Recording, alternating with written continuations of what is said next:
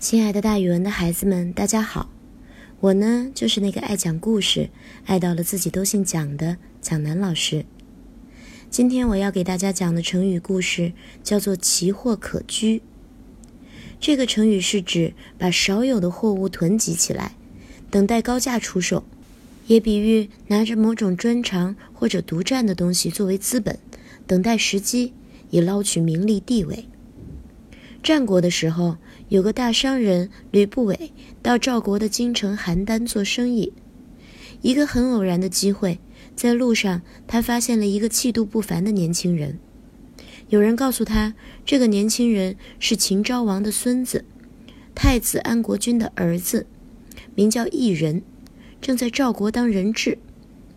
当时秦赵两国经常交战，赵国有意降低异人的生活标准。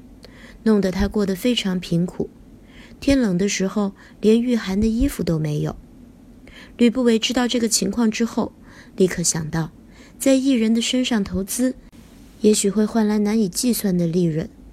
他自言自语说：“此奇货可居也。”意思是要把艺人当做珍奇的货品储藏起来，等候时机卖个大价钱。吕不韦回到寓所，问他父亲：“爸爸，您说？”种地能获多少利？他的父亲回答说：“赚十倍。”吕不韦又问：“贩运珠宝呢？”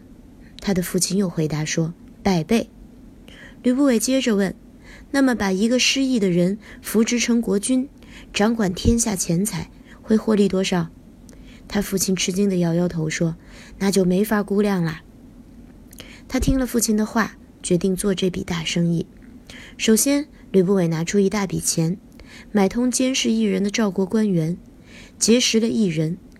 他对异人说：“我想办法让秦国把你赎回去，然后立为太子，那么你就是未来的秦国国君。你意下如何？”异人又惊又喜，他说：“那是我求之不得的好事呀！真有那一天，我一定重重的报答你。”吕不韦立即到秦国，用重金贿赂安国君左右的亲信。让他们规劝安国君把异人赎回秦国。安国君有二十多个儿子，但他最宠爱的华阳夫人却没有儿子。吕不韦给华阳夫人送去大量奇珍异宝，让华阳夫人收异人为嗣子。秦昭王死后，安国君继位，也就是孝文王，立异人为太子。孝文王在位不久就死去了，于是太子异人就被立为王了。也就是后面的庄襄王，庄襄王非常感谢吕不韦的拥立之恩，拜吕不韦为丞相，并且给了他河南洛阳一带的十二个县作为封地，以十万户的租税作为俸禄。庄襄王死后，太子继位，也就是后来的秦始皇，他称吕不韦为仲父，吕不韦权倾天下。